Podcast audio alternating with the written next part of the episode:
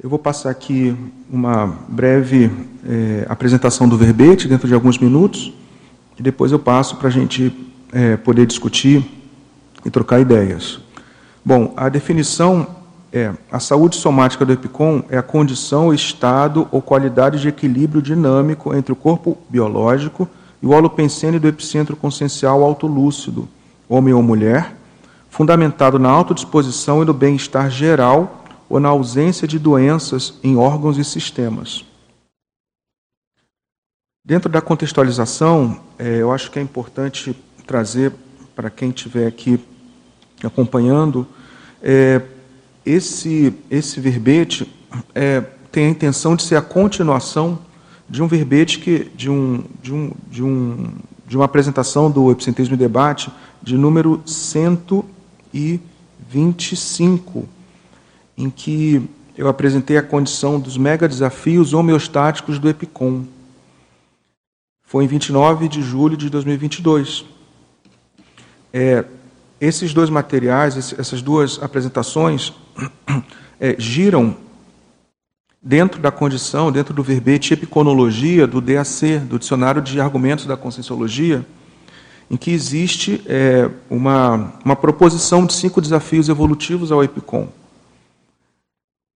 sendo a autodisposição à saúde somática, a automega-euforização, saúde energossomática, a mega-fraternidade, a saúde psicossomática, o autodiscernimento, a saúde mental somática, a serenologia, a saúde holossomática.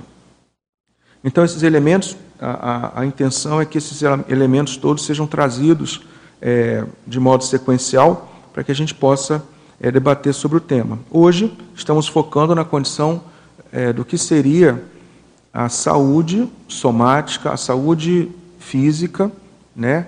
mas não só física, somática, é, dentro do universo da, da epiconologia. Ok?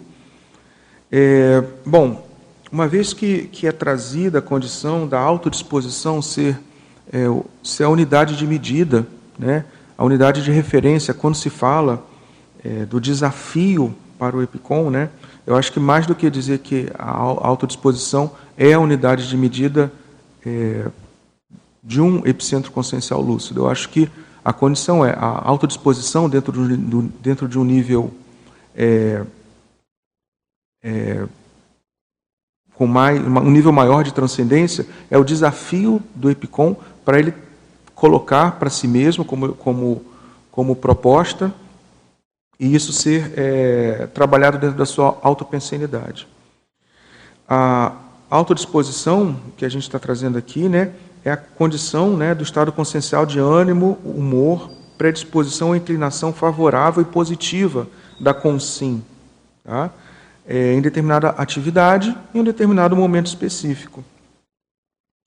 É, a primeira condição que a gente é, que, que é colocada aqui, que a gente traz para reflexão, é qual o nível de o nível almejável, qual o nível é, é, é, a ser objetivado pela consciência para ela chegar e dizer: peraí, eu tenho um nível de autodisposição é, representativo da minha saúde somática, e isso tem a ver realmente, isso é uma unidade de medida do meu, da minha saúde consciencial.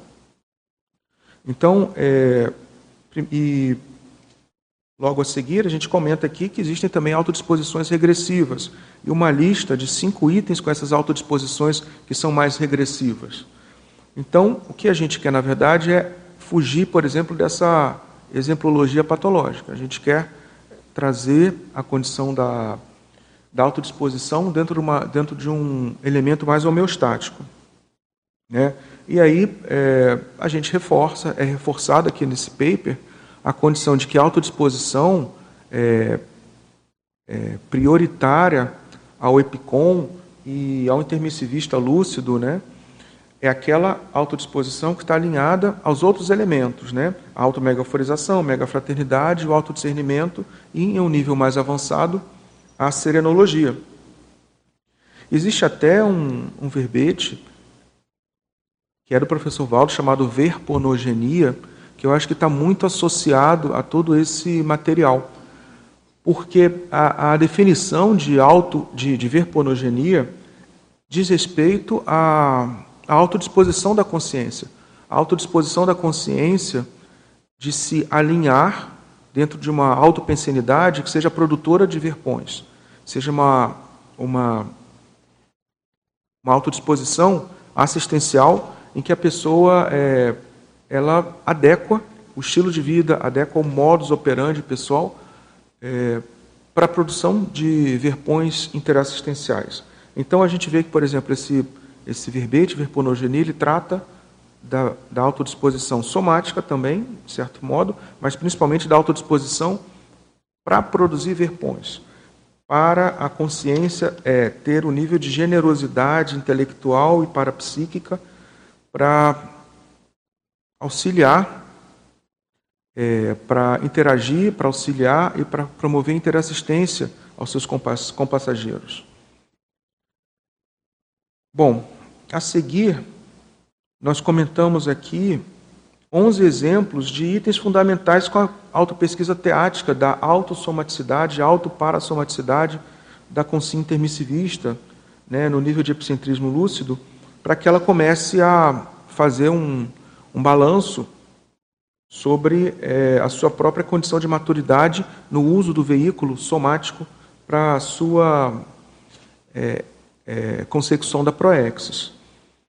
Primeiro desse balanço é o uso da balança no, primeiro, no banheiro pessoal, é, a prática de exercícios físicos. Bom, tem uma listagem aqui que vai de itens mais é, simples, vamos dizer assim, como esse que eu comentei, da, do acompanhamento da antropometria, né, do, do peso corporal, até, uma, até condições é, mais transcendentes, mas que também que merecem a testagem a autoavaliação realística como por exemplo a condição do macrosoma, a pessoa se olhar, será que eu tenho macrosoma?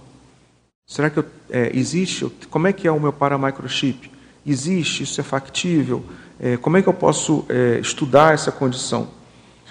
É, a condição, por exemplo, da autoectoplastia, a condição da sinalética energética pessoal. Vamos lembrar que a sinalética ela é energética, mas ela ela ocorre a partir de sensações somáticas. Então, a interação com o corpo humano acaba sendo algo é, sine qua non da condição do estudo da sinalética energética pessoal. A condição, por exemplo, da sinalética energética pessoal relacionada ao macrochip, a condição da sinalética energética pessoal relacionada ao próprio macrosoma, a autoectoplastia. Então, quer dizer, tem um checklist aqui para pesquisa teática de como a pessoa vem usando e se ela vem colocando em conta algumas autorresponsabilidades evolutivas referente ao próprio soma, a própria autossomaticidade em relação ao, à assistencialidade, ao doar inerente à autoproexologia. E essa parte inicial, ela termina justamente com é, dessa contextualização, essa parte inicial termina com um, um aforismo que eu considero complexo, que a consciência lúcida, o ideal é viver como se fosse durar 200 anos, cuidando-se, preparando-se como se fosse dessomar amanhã cedo. Tá?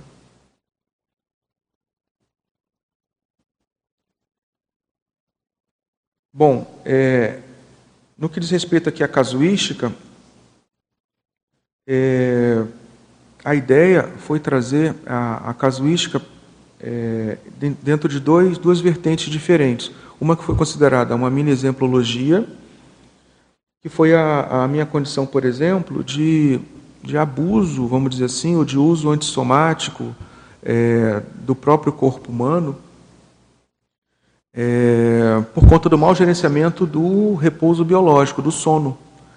Isso aconteceu em 2011 e dentre as várias, as várias situações que poderiam ser trazidas no que diz respeito à casuística, né, relativa a somaticidade, justamente a, a minha ideia foi trazer um caso de errologia para que houve a necessidade de promover reajuste, que diz respeito justamente ao sono biológico, porque o sono tem é, é, inerentemente ele é atrelado à condição da autodisposição.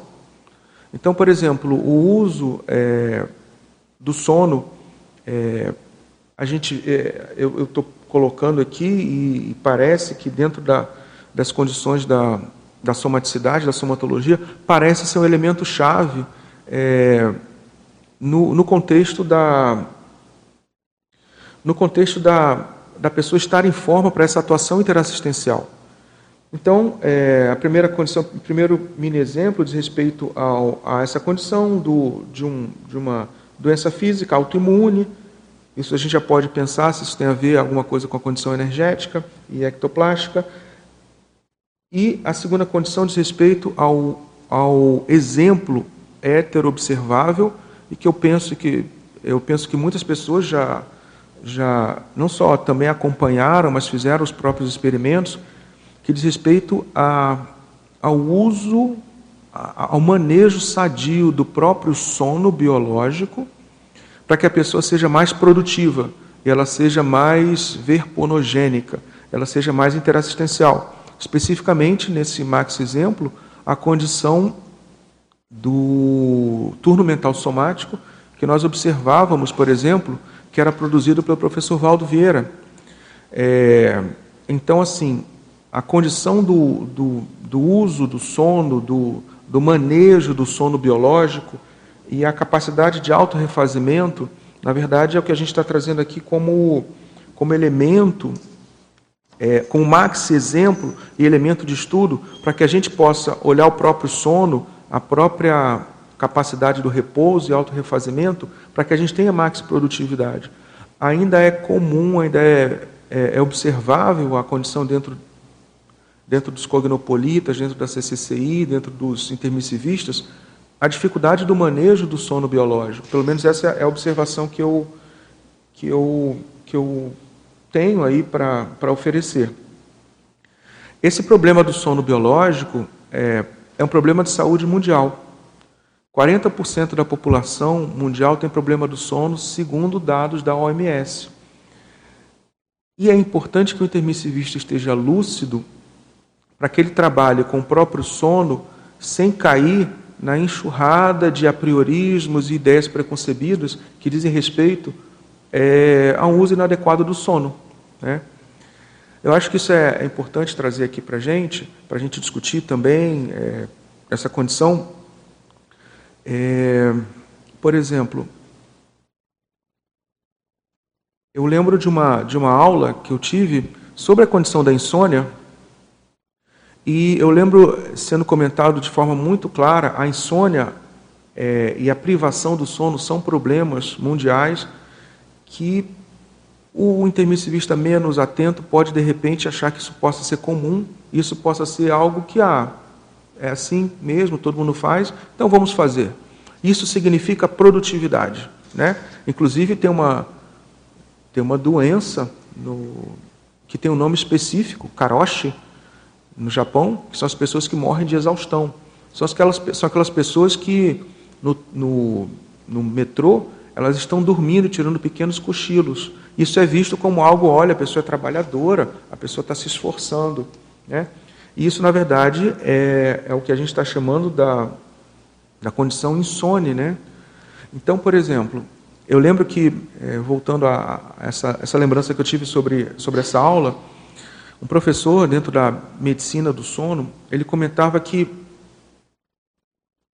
o, a pessoa, a consim, ela tem as mesmas, ela tem o mesmo aparato neural, os mesmos neurotransmissores quando ela está na vigília física ordinária, quando ela está acordada e quando ela está com sono, quando ela está dormindo. Como ela é durante o dia, é como ela é durante a noite. Isso é até consensual quando a gente pensa a medicinologia e a conscienciologia. Né? Tem, existem várias facetas que são entre a medicinologia e a conscienciologia, que elas dialogam, elas se complementam e às vezes elas são contraditórias entre si.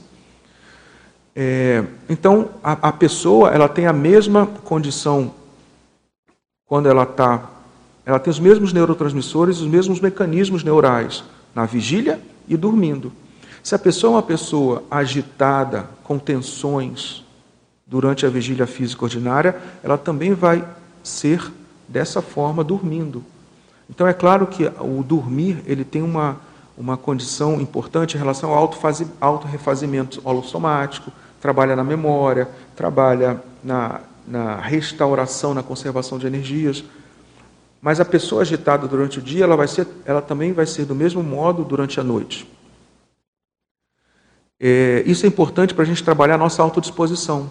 A pessoa que tem uma autodisposição muito adrenérgica, como algumas que eu comentei aqui no, no, no quinto, nos cinco itens, né, na primeira folha, são autodisposições patológicas, ela também, na hora de dormir, ela vai ter um nível de sono que é compatível com esse nível de autodisposição. Por exemplo, autodisposição bebelicosa. A pessoa é, uma pessoa, é, uma, é alguém, é uma consciência que ainda tem é, um nível de irritabilidade. O irritaciograma dela ainda tem uma alta pontuação.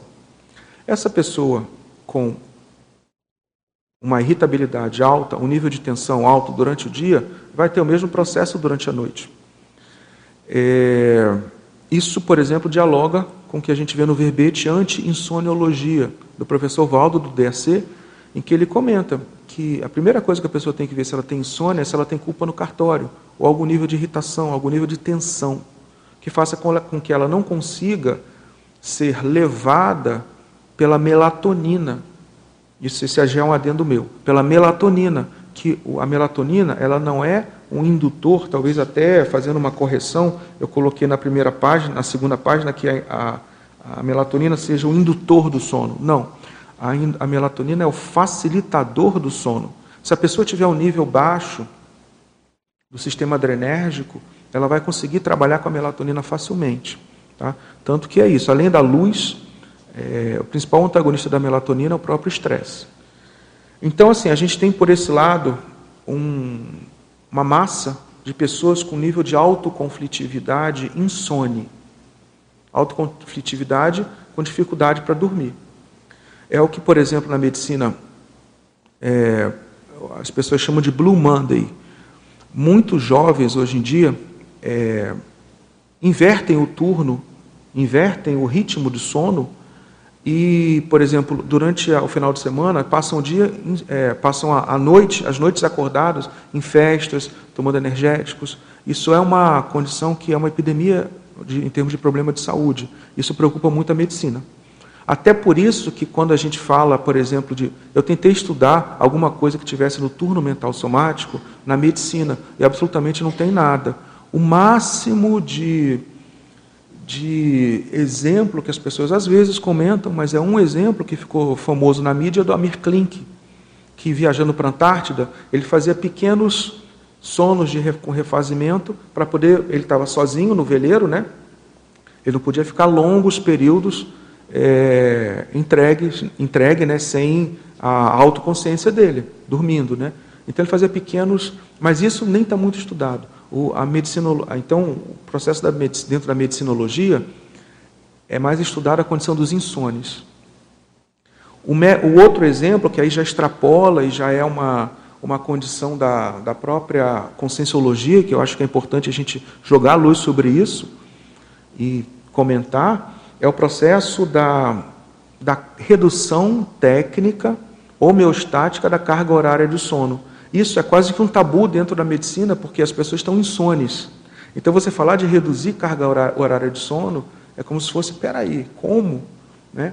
Mas o professor Valdo sempre, inclusive, trouxe exemplo, exemplo prático em que existia uma, um fio condutor dentro da lógica para ele fazer essa promoção. É claro que, assim, é, existe a condição da pessoa né, a partir da quarta idade, a pessoa, a partir da quarta idade, ela diminui a, não só a necessidade total da carga de sono, mas inclusive é, a condição do sono REM. O sono REM, a partir da. Quando a pessoa tem 70 a 85 anos, a, normalmente a pessoa tem 3%, 3 a 4% de sono REM durante o próprio sono. Isso diminui bastante a necessidade em relação ao recém-nascido que tem 50 a 70% do período dele em sono REM que é aquele sono mais, é, mais profundo, mais agitado. É, agitado assim, ele, ele é agitado do ponto de vista metabólico. Então, o professor Valdo ele, ele promoveu é, reduções técnicas programadas ao longo de anos, é, já assentado no seu estilo de vida, é, já com nível de verponogenia bem assentado, um nível de acalmia bem assentado, é, não necessitando mais do trabalho, já, né, já tinha conseguido fazer o pé de meia com pouco tempo. Então, é, ele promoveu reduções progressivas, e isso é explicitado no turno, mental, no turno intelectual. Verbete é o turno intelectual. É, eu conversei, já converso com várias pessoas que são candidatas a esse processo, é, e eu me estimulei então a trazer também, não só as minhas dificuldades, mas aquilo que eu vejo com as pessoas.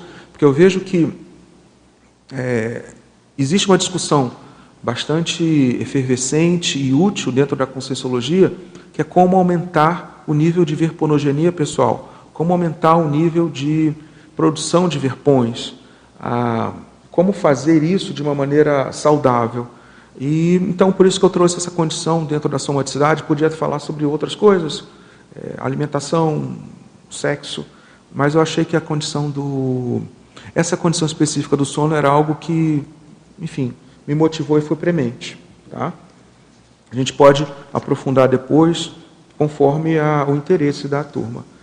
É, e ao final, é, há uma lista aqui na enumeração de 10 técnicas, poderiam ser outras também, mas 10 técnicas de de alguma forma me são caras, me são, é, são úteis e caras no sentido de, de uso do soma para um uso transcendente, para um uso, para um uso, quando eu falo transcendente, além do soma, um uso holossomático no que diz respeito ao desassédio. Tá? Então, é, basicamente é esse o verbete. Eu queria abrir para as perguntas, passar a palavra para o, para o Hernani e abrir para, enfim, a gente possa somar e trocar ideias.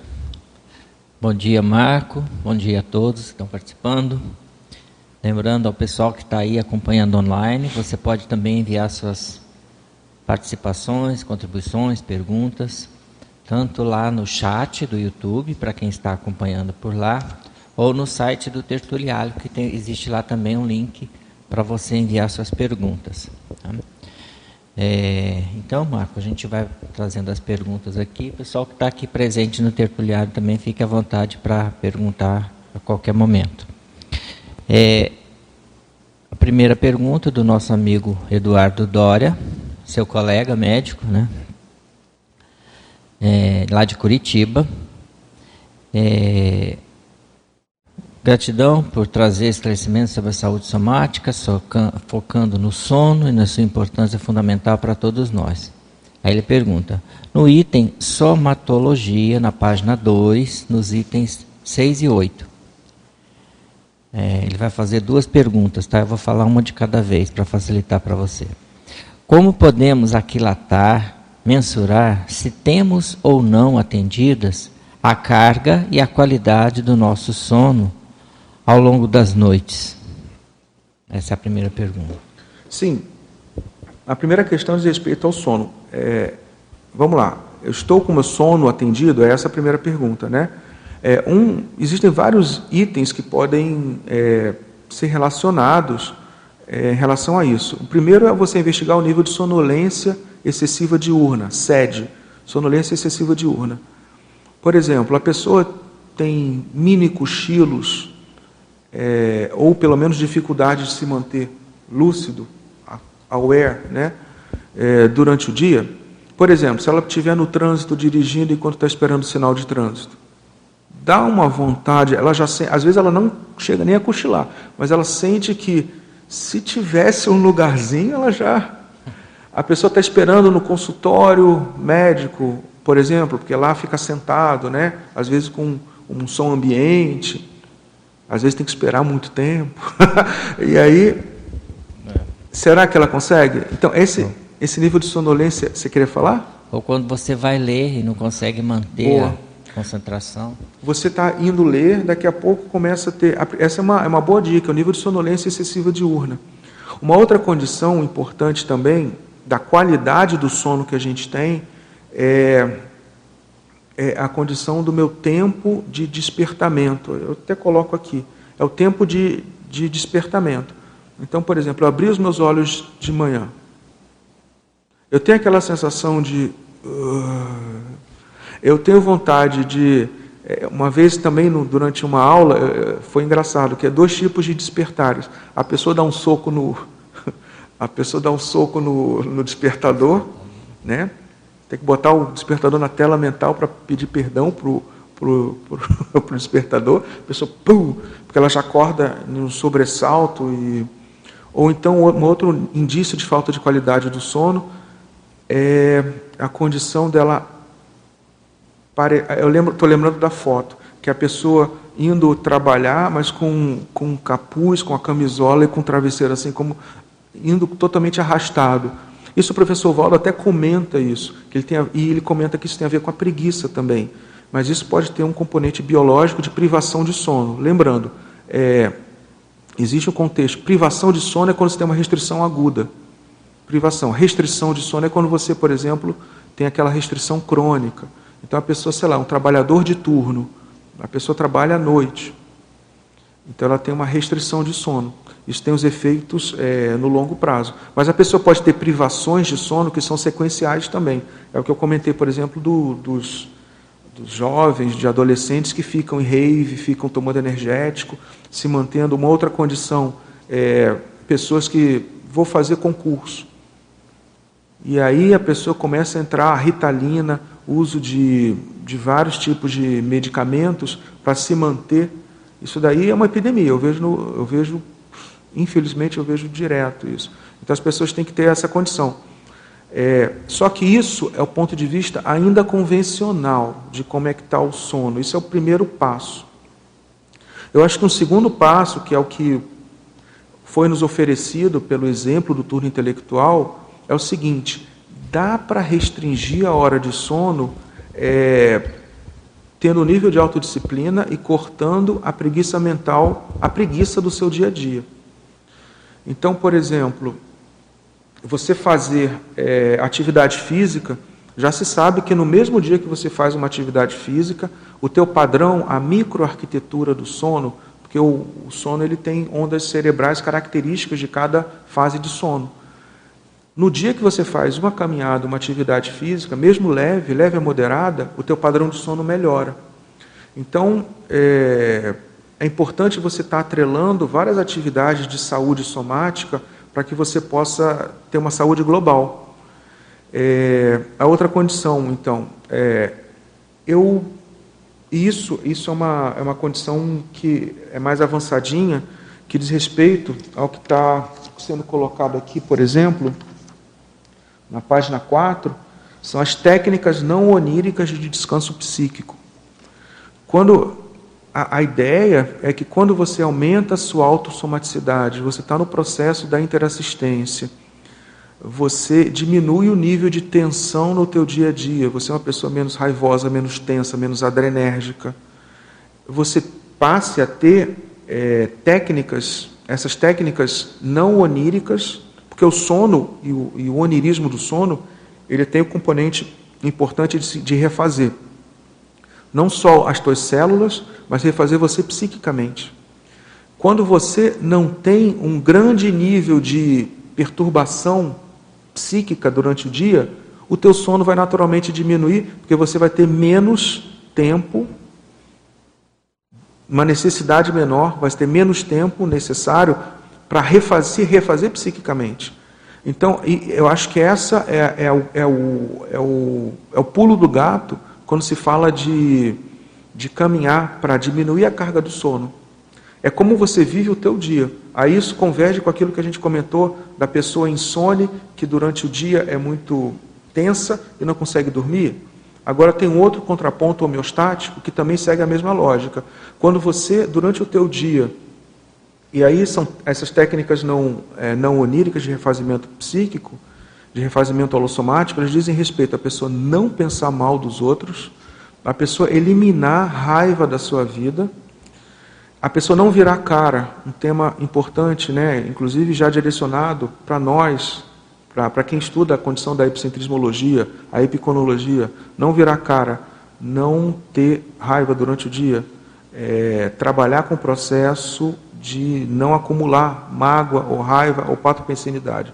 Você fazendo isso durante o dia e você tendo, chegando no nível de ter uma auto-megaforização que não seja apenas episódica, eventual, amadora, mas o nível de vivência é, e controle, por exemplo, de elementos como a auto-mega euforização, você consegue ter um sono mais adequado, porque você já está em mega euforização, ou pelo menos você já controla esse processo de uso da mega euforização quando ela é conveniente interassistencial. O teu sono vai estar mais adequado. Você não vai precisar do refazimento, porque você já está profilaticamente refeito. Então, esse é um grande desafio para a gente. E isso tem a ver com, por exemplo, a ocorrência mais amadurecida do turno mental somático. É, é algo que eu não controlo, mas é algo que eu vejo como uma hipótese para trabalhar, para que eu trabalhe, para que todos nós trabalhemos.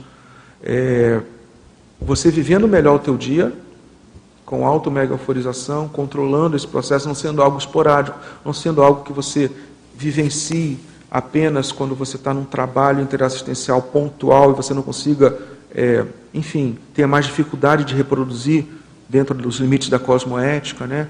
Então, é, o auto-refazimento durante o dia, o teu nível maior de homeostaticologia durante o dia, isso reflete em um despertar e um tempo de latência do sono que sejam mais controlados tanto para mais quanto para menos. Você não está submetido à insônia, a essa insônia é, autoconflitiva, porque você tem muito é, conflito, e aí você vai ter insônia, ou pelo menos mais dificuldade.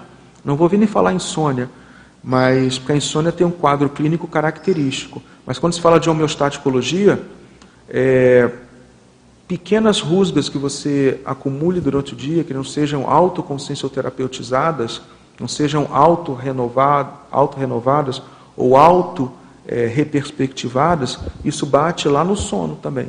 Porque você vai precisar desse mecanismo biológico, que não é só biológico, várias consex ainda, a grande maioria das consex ainda precisa dessas condições de, de atrelamento a algumas condições da fisiologia, não por uma, não por uma questão biológica dessas consex, mas por uma questão de é, falta de hipervigilância.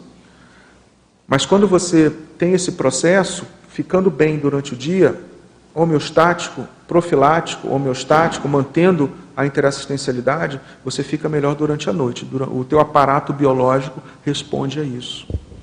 Isso sem falar nas coisas mais básicas, né? Tipo alimentação excessiva antes de dormir, assistir filme violento, ou ficar no celular à noite, luz acesa, questões assim que afetam a qualidade do sono. Oh, é, é, é, interessante, né? É engraçado, porque é um, é um ciclo. Existem estudos que uma noite mal dormida, isso da ciência convencional, uma noite mal dormida é como se você comesse um Big Mac a mais durante a tua dieta do dia seguinte. Primeiro porque você fica mais ávido, a privação do sono te dá é, é, a privação do sono te dá necessidade de comer mais e procurar o alento psíquico nas gorduras, é, nas gorduras e no, nos açúcares simples, né? E, e, tem isso também, quando você come demais, você piora o sono. Então fica um ciclo se realimentando, né?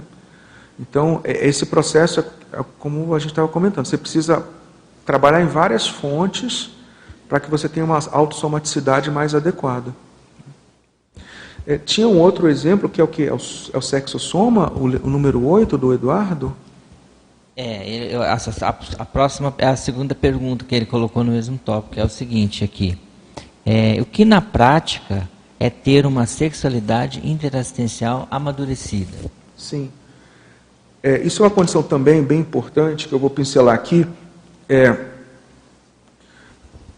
por exemplo, a pessoa tem um exemplo que eu já me defrontei no consultório. A pessoa tem a apneia do sono, que é uma doença super prevalente em quem tem. É na população geral. A população geral está envelhecendo e. Está é, envelhecendo e aumentando o peso.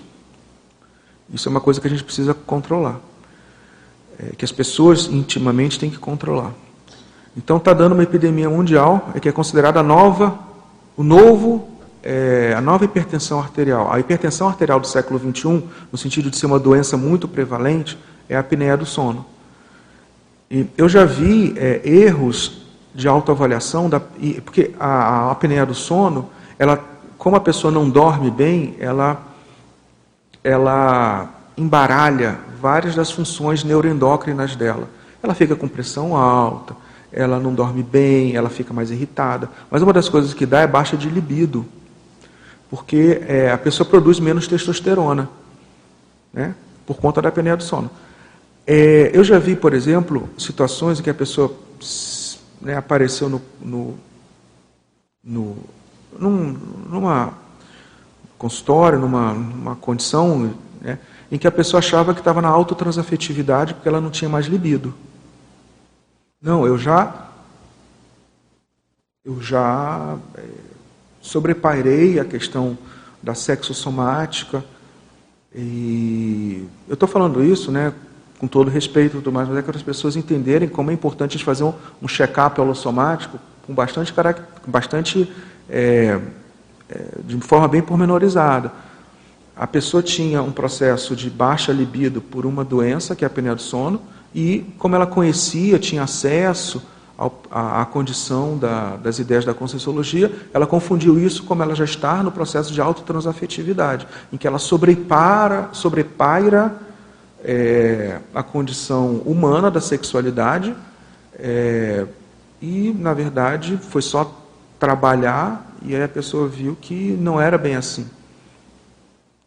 O que eu quero dizer é, é assim, a gente tem que ter muita, muita. Isso é uma outra coisa importante. Da mesma forma que tem essa ideia da redução da carga biológica, é, e que isso é um, é um elemento a mais da conscienciologia, a gente também tem que saber lidar com a autotransafetivologia é, como algo a mais, mas a gente, a gente, tem que atender também a somaticidade da gente, no que diz respeito à, à sexualidade.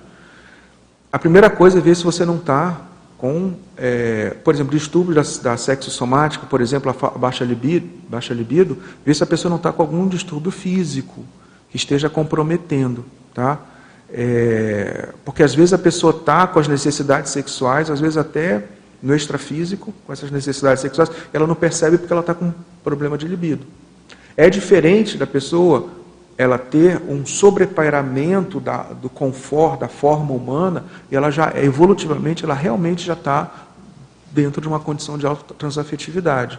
Eu acho que nós temos que rumar para isso, mas não deixar de olhar para condições físicas que às vezes são patológicas, que a gente achando que está transcendendo, quando na verdade a gente não está atendendo soma. Ah, por exemplo, a questão da, da sexualidade interassistencial amadurecida diz respeito a várias técnicas que, inclusive, uma delas a gente comentou aqui. É, é o uso da sexo somática e o uso do, do sexo soma para transcendência. Isso que a sexualidade é bem atendida. Quando, por exemplo, é, a pessoa pode usar a técnica para fazer a técnica do ato sexual projetivo. Ou, por exemplo, a técnica do holorgasmo. A pessoa que tem um duplismo e já tem um duplismo evolutivo de cunho é, predominantemente mental somático, isso é uma dificuldade quando a gente fala isso, porque quando se fala de, do, no duplismo de cunho mental somático, a pessoa pode interpretar isso por uma falta de dicionário afetivo e paraafetivo, como se fosse aquele nível de, de, de duplismo em que não há tesão, em que não há link, em que não há brilho no olhar quando você vê a parceira. E não é isso. Mas uma coisa bem importante, é, por exemplo, na técnica do orgasmo, é a pessoa fazer o ato sexual, depois trabalhar as energias conforme está estabelecido, e, e, e ambos duplistas terem essas experimentações autoevolutivas. Isso, por exemplo, é uma forma da pessoa ter não é substituir a sexualidade, o poro a poro, o chakra a chakra, saliva a saliva, com o trabalho parapsíquico. Não, não, não transamos mais. Agora nós fazemos uma dinâmica parapsíquica 2. Não, não é isso.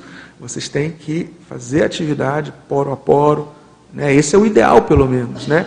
É ter o, a intimidade do casal vivenciado. Né? E isso ser ponte para a transcendência. Claro que existe uma outra condição que é a autotransafetividade, em que você, é muito, você tem um duplismo, você atende às necessidades do duplista ou da duplista, mas você por si só, era assim que o professor Valdo comentava, que ele fazia. Você por si só, você não precisava daquela atividade sexual. Você consegue é, atingir níveis de autotransafetivologia sem o uso do soma, do sexo-soma para tal. Você consegue transcender por outras vias. Mas é importante cada caixinha estar tá bem determinada, bem dissecada, bem entendida, para que não seja um emaranhado de informações. E às vezes a pessoa tem uma patologia do soma que não está atendida, não está atentada, e a pessoa está tomando isso como transcendência. É, e tem que ver também a, a etapa da vida, né? Uma coisa é a pessoa depois dos 70, é, é. outra coisa é a pessoa jovem. Isso é importante também. Dificilmente ela vai conseguir chegar isso. nisso. E aí ele pergunta também na, nas técnicas da enumeração, na página 4, ele pede para você explicar mais, com mais detalhes a técnica C, a 6 da prosêmica e a 9 da sexosomática. É, a técnica, a 9 é, é, é, essa condição, tem lá no. É uma das técnicas para a pessoa produzir a, a projeção consciencial, né, lúcida, que é a técnica do autoprojetivo. A pessoa tem um intercurso sexual, né, e depois ela naturalmente vai relaxar, ela vai aproveitar esse relaxamento para se projetar. Nós já comentamos é, mais ou menos aqui. A técnica da elongação do campo consciencioterápico é uma técnica que foi criada lá, no, lá no, na OIC durante os atendimentos consciencioterápicos. O que eu quis colocar aqui é o uso do corpo, da presença, porque a pessoa com o corpo físico e com a psicosfera dela, ela se aproxima do evoluciente, e essa aproximação, esse uso do corpo físico, a prosêmica, faz com que ela é, promova uma série de atividades é, de desassédio a partir do corpo humano. Não é por, por estar próximo do, do evolucente. É, essa técnica está descrita lá no, no primeiro elemento da bibliografia específica. Tá?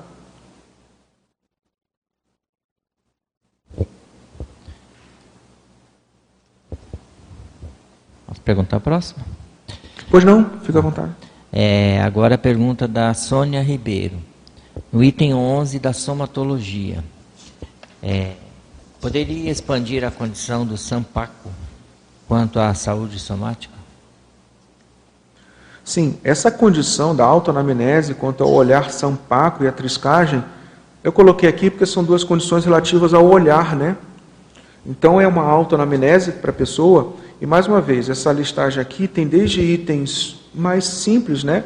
O primeiro item, por exemplo, até itens que, que variam. Poderia, a gente poderia ter colocado outras coisas, dragona parapsíquica, mas assim, enfim, foi o que nós fizemos até o momento.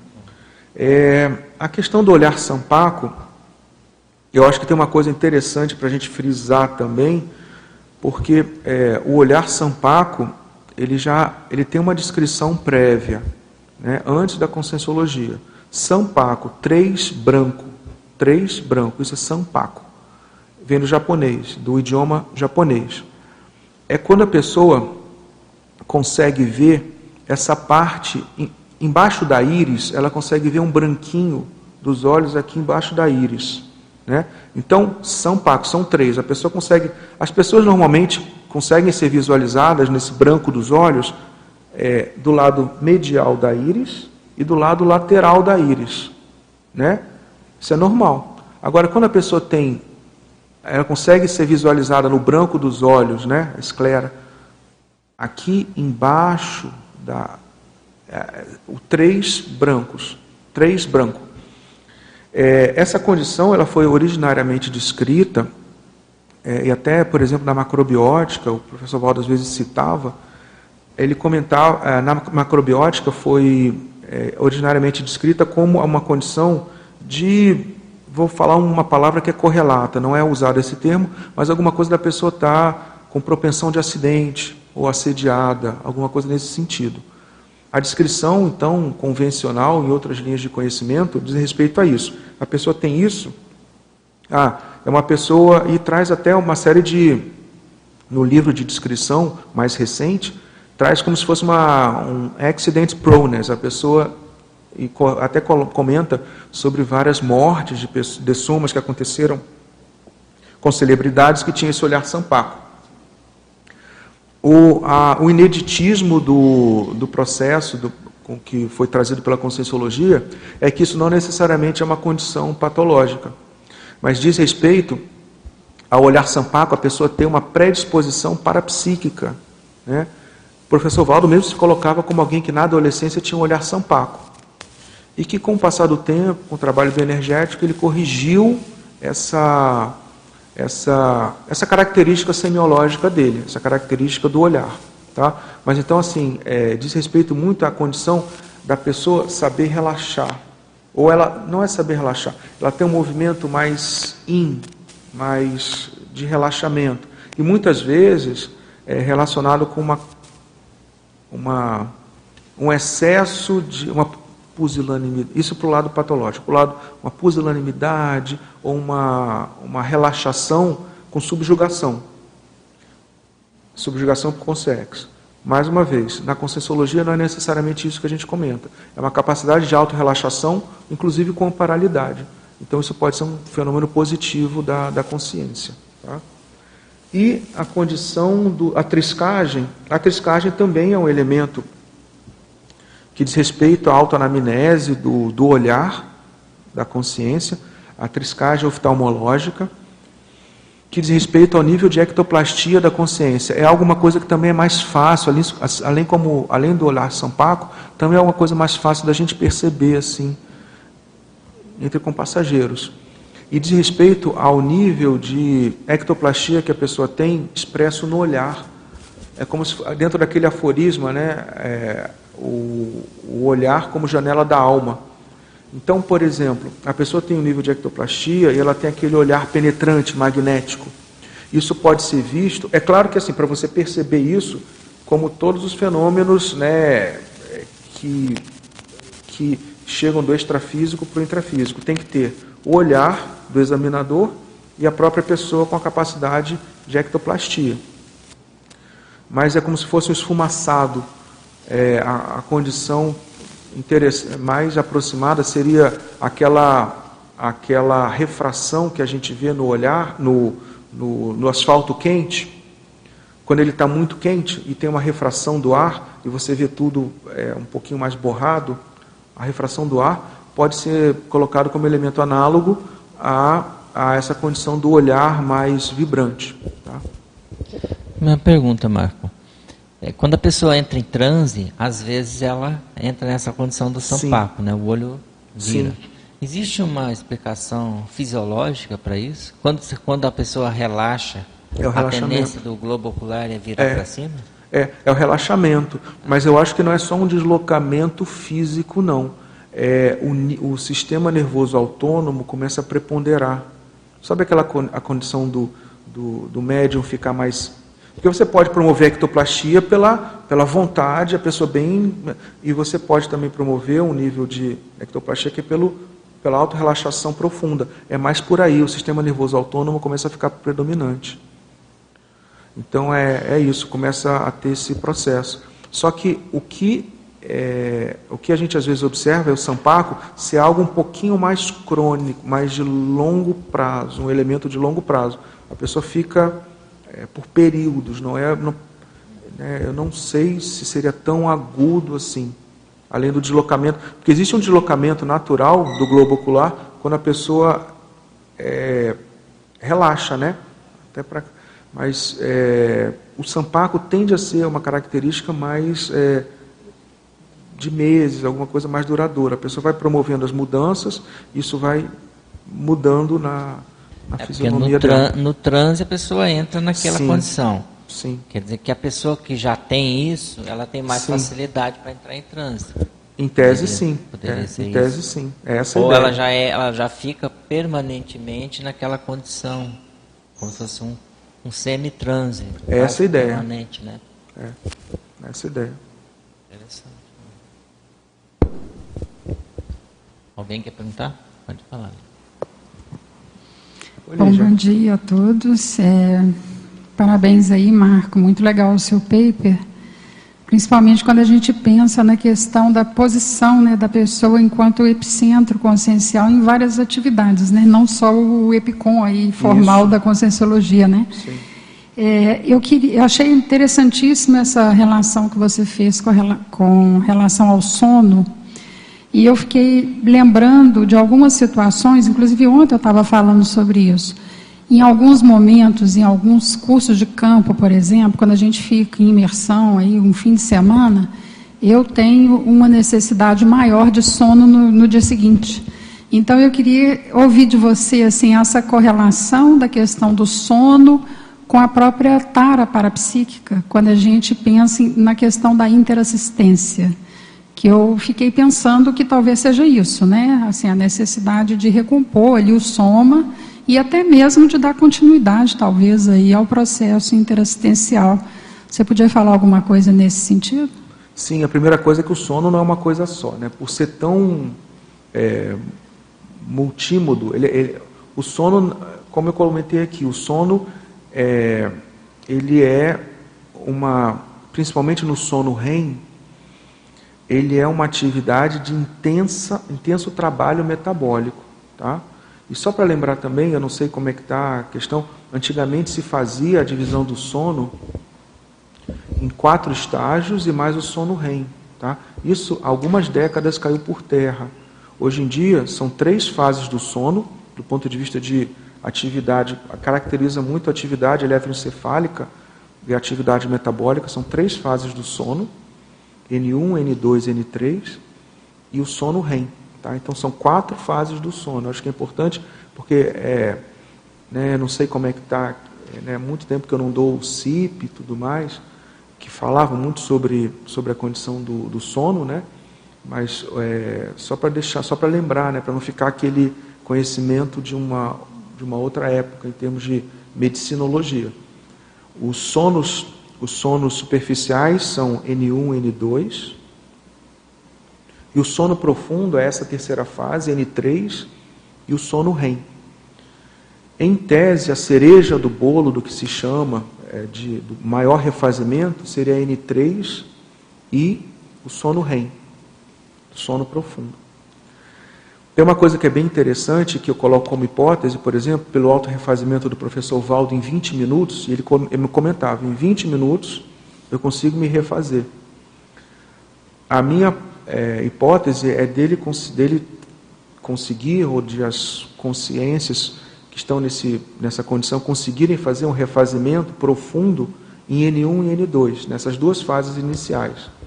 N1 é quando a gente está meio sonolento, meio para lá, meio para cá. Nós chamamos muito de hipnagogia, né? mas não, às vezes a pessoa já saiu da hipnagogia. No, do ponto de vista de conscienciologia, a gente chama de hipnagogia, a hipnagogia em si, que a medicina chama, e também o, o N1, esse início. Também tem vários, existem vários fenômenos parapsíquicos que ocorrem nessa primeira fase do sono. Tá? A pessoa, mas ela desperta rápido.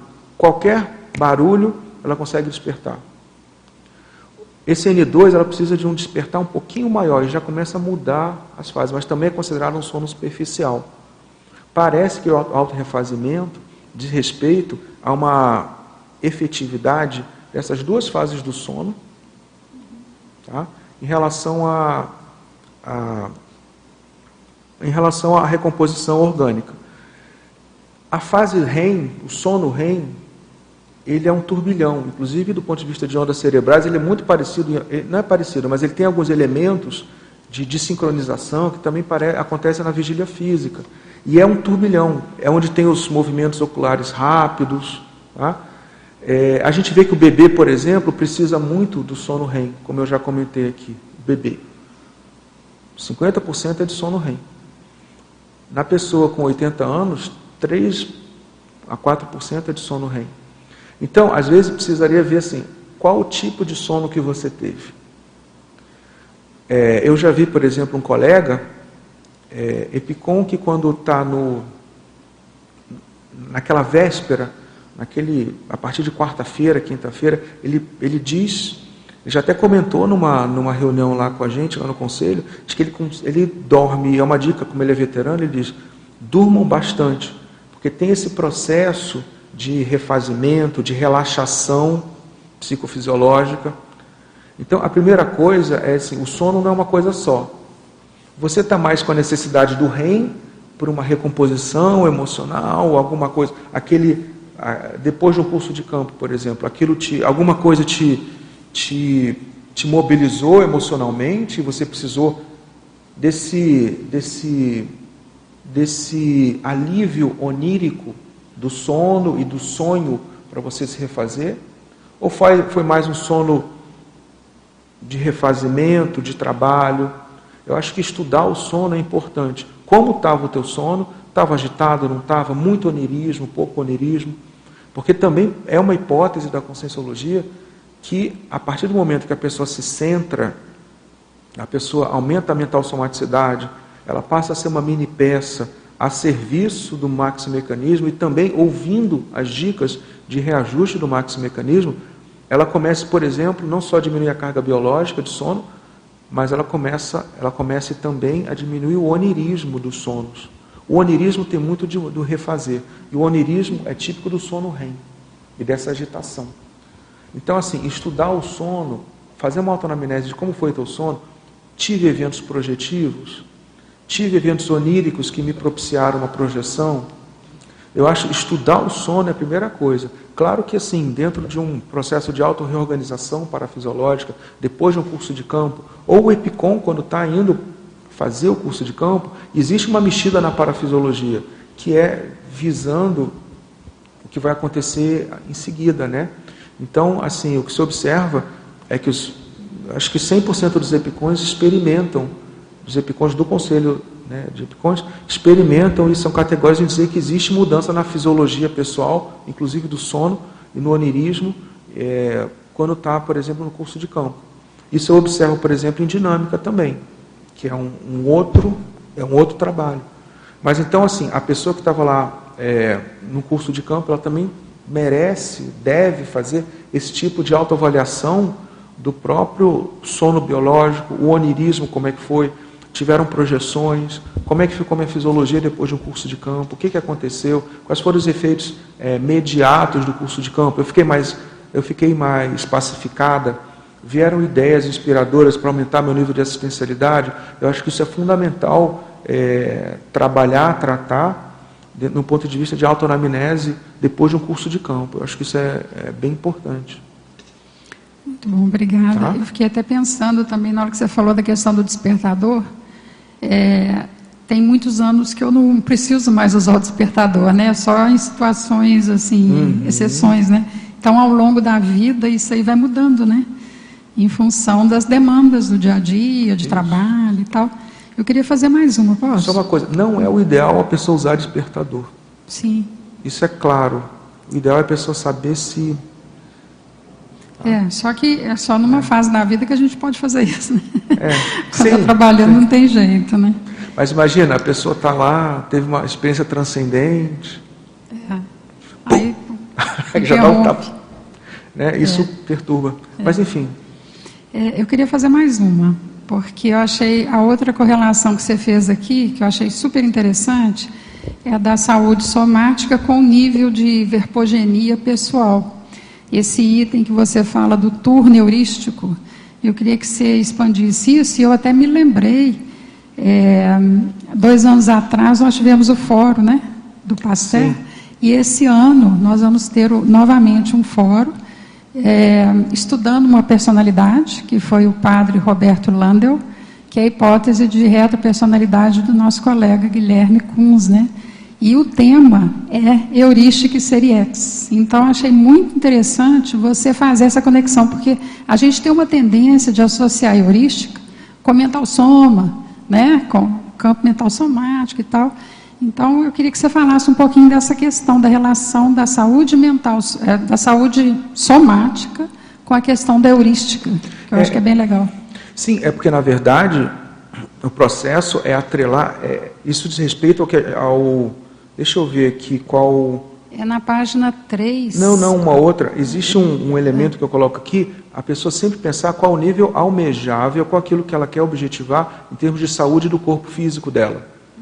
E quando você atrela a saúde somática a outros elementos holossomáticos de transcendência, a saúde somática ela fica empoderada, ela fica é, alinhada ao processo da autoproexologia.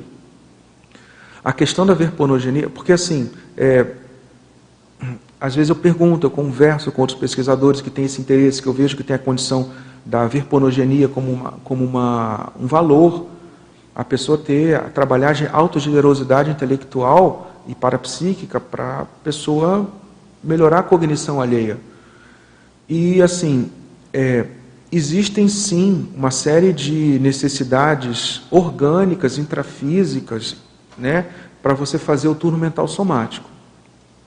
Inclusive, quem quiser né, se aprofundar, tem um, um verbete que é, é do professor é, Pedro Fernandes, que é o TGV evolutivo, a partir de uma inspiração que ele teve, conjuminando né, sequencialmente TENEPS, é, TGV, a, é, TGV evolutivo. TENEPS, a condição da, da GESCOM, que ele vai fazendo, e depois né, os pós-fácios dos originais, que é a verponogenia, com acesso às centrais extrafísicas da verdade. Esse processo é, ele é um desafio para todos nós.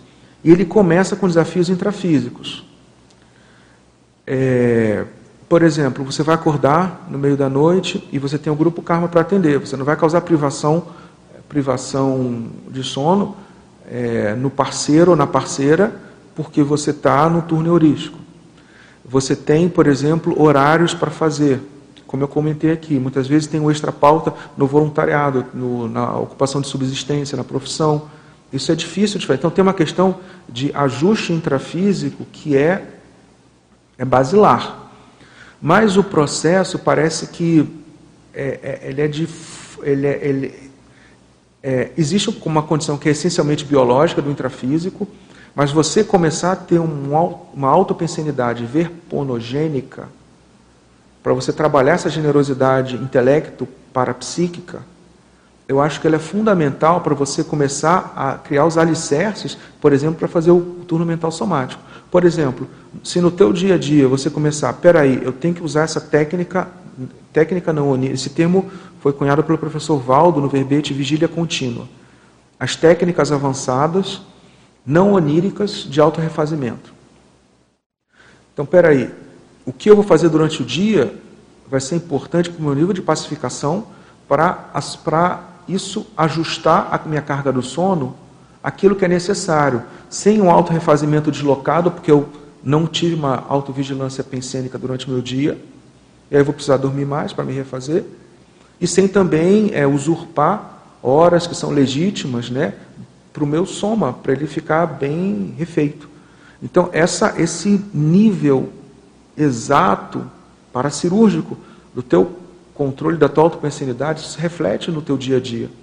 Então, a, você trabalhando essas condições, eu vejo que é mais por aí, é, porque no final ele começa a falar, olha, você tem que ter amor próprio para fazer o turno, o turno heurístico, principalmente o turno heurístico profissional. Turno heurístico profissional, turno intelectual profissional, são quatro, quatro turnos pequenos. O turno heurístico amador são dois turnos longos. Você precisa ter autoestima. Por que autoestima? Porque você vai viver uma vida paralela com as pessoas. Você vai dormir mais cedo, vai fazer uma série de coisas. Só que esse, essa vida paralela da consim é, plural, consim plural, ela não pode ser a pessoa virar um robô que passa a ser um eremita na própria caverna. Não é. Ela tem que continuar tendo a interassistencialidade. Então, existem uma série de coisas que são intrafísicas, ok, importante fazermos. Pode ser que, por exemplo, na meia idade ainda não seja o momento, ainda tem que acordar naquela determinada hora. Se você tirar a hora de sono, você vai ficar. Mas aí pode ser que seja tentado o que a gente chama de sono bifásico. Um dia você tira horas de sono durante a noite, mas você complementa durante é, o sono bifásico, depois do almoço, por exemplo. Então, é, é, o processo, sim, eu acho que não é só, ah, vou aposentar e agora eu estou podendo, e aí não sei o quê. Não é, não é só um ajuste de agenda, não é um chamar um personal organizer e aí vai, não é isso. É a pessoa começar a ter um holopensene verponogênico, autoverponogênico.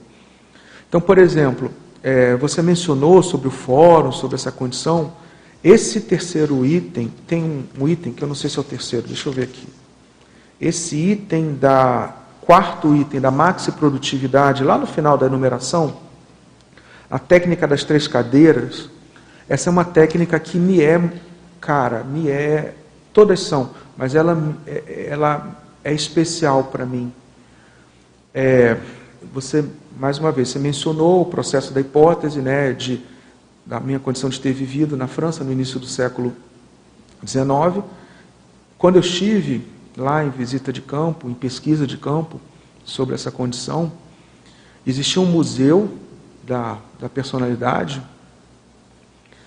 é, estudada e existia a, disposição da conformação, é, a disposição e a conformação de como era, era o laboratório, e no laboratório tinha uma cama. E na hora que eu vi aquela disposição, eu tomei um banho de energia, e assim, foi um fenômeno estranho, porque eu não vi nada, mas eu podia dizer exatamente como era feito, como a personalidade fazia. Depois de um tempão, é, o processo de estar lá pensando horas a fio, sobre um determinado tema, determinado é, que tem a ver com, a ver, com verpom, com verdades é, de ponta da época, não atreladas ao paradigma consciencial, mas eram verdades da época. O rompimento de verdades da época. É, aí depois a pessoa cansada, ela ia para. Me chamou a atenção uma roupa de cama vermelha, bem chamativa e, e, a pessoa saía, a personalidade saía, depois ela fazia pequenos, pequenos recostares, assim, a pessoa recostava, e depois esse recostar ainda era fervilhando, porque ela estava ela tava no escritório dela, aí ia para a cama, e depois vinha numa, numa escrivaninha que ficava bem à frente, bem em frente à cama, para anotar. Seria a técnica das duas cadeiras, porque a técnica das três cadeiras tem que ter a terceira, que é da digitação. Acho que vai ser meio difícil fazer naquela época isso. Mas assim, é, naquela hora eu tomei um banho de energia, eu falei, era assim, fazia, e aquilo me deu uma autoconfiança intelectual de, cara, esse negócio que eu estou há tanto tempo, porque assim, é, eu não acho fácil hoje em dia, na minha condição, fazer essa condição. Eu, eu, eu vivo de pequenas, pequenos ensaios e catalogação. Não, isso aqui não dá para fazer, isso aqui dá para fazer. É, preciso melhorar minha alimentação para fazer melhor isso. Preciso fazer mais atividade física. Então, eu vivo de pequenos ensaios, mas assim, o turno mental somático ainda não está na época de fazer. Até porque, mais uma vez, a gente não tem que usurpar é, e ter atitudes antissomáticas com o corpo biológico em nome disso. É o contrário. Você começa a ter uma pelo que eu estou observando, a minha hipótese é que é um, é um trabalho de autopensinidade heurística, verponogênica, e que começa a te invadir, isso com um trabalho, eu acho que é um trabalho de décadas, a não ser que a pessoa tenha um tino para fazer isso já né, muito especial, mas a pessoa vem trabalhando décadas, e quem sabe isso, a minha hipótese, é que com o avançar da idade, a pessoa já com aposentadoria, com uma série de condições, a pessoa precisando de menos sono REM. Mas eu não quero, eu não quero criar um fatalismo biológico, precisa ser, né? não é um determinismo biológico, mas isso também contribui. É, e aí a pessoa começa a trabalhar o processo do turno heurístico, turno mental somático com essa, com essa condição. Mas isso é uma coisa que eu trouxe até por aqui para vocês, a minha verbação diz respeito a só tentar. A minha verbação não diz respeito a executar esse processo de turno heurístico. Eu sou um interessado, não um, alguém que tem alguém, alguma experiência catalogada de muito tempo para dizer e trazer para vocês. Muito obrigada, Marco. O que me veio aqui de reflexão é como que a gente já deve ter se envolvido em inúmeras vidas na questão da heurística, negligenciando soma, né? Isso. Então agora é reperspectivar isso. É, Muito isso legal. você foi em cima do ponto. Eu acho que isso é um trafar que eu estou corrigindo nessa vida. Agora a pergunta da Frânia Correia. Professor, conforme a cronobiologia, há pesquisas indicando o melhor horário para o refazimento do, pelo sono, períodos em que seria interessante entrar no sono profundo? Sono profundo, o... pode repetir, por gentileza? Se há É, a pergunta é, conforme a cronobiologia, se há pesquisas indicando o melhor horário para o refazimento pelo sono. Não. O melhor horário de refazimento pelo sono, não. Você precisa atender a tua carga de sono é, com o número de horas adequadas e também tendo qualidade desse sono. Esse sono ser um sono que a gente chama de sono restaurador, né? E aí tem esses parâmetros que a gente comentou, né? A pessoa acordar e acordar bem, bem disposta, é, a pessoa acordar sem ter cochilos e lapsos de memória. É, existe isso pela ciência convencional. Existem algumas é, categorizações que isso já está bem descrito, por exemplo, em relação aos cronotipos ou cronótipos. A pessoa pode ser mais matutina ou mais vespertina. Segundo o entendimento da medicina, isso é determinado geneticamente pelos genes relógio. Tá? Então, existe um, aí existe, segundo o entendimento da medicina, isso. Só que a pessoa é matu, tem, é, a pessoa pode ser matutina, vespertina ou indiferente. Eu penso que esse, essa, esse perfil é, biogenético indiferente talvez seja mais fácil para a pessoa fazer essas questões de turno mental somático, experimentações com mais, é, com mais liberdade. Até porque esses, esses fenótipos, né, segundo é, fenótipo da pessoa ser matutina ou vespertina, também tem o matutino radical, severo, tem o matutino moderado, tem o matutino leve. Tem o vespertino moderado, leve e também o, o acentuado. E mais uma vez, aí tem o indiferente. É, a, a, a, a SOCIM, ela valoriza a pessoa que é vespertina e que é o pequeno dormidor.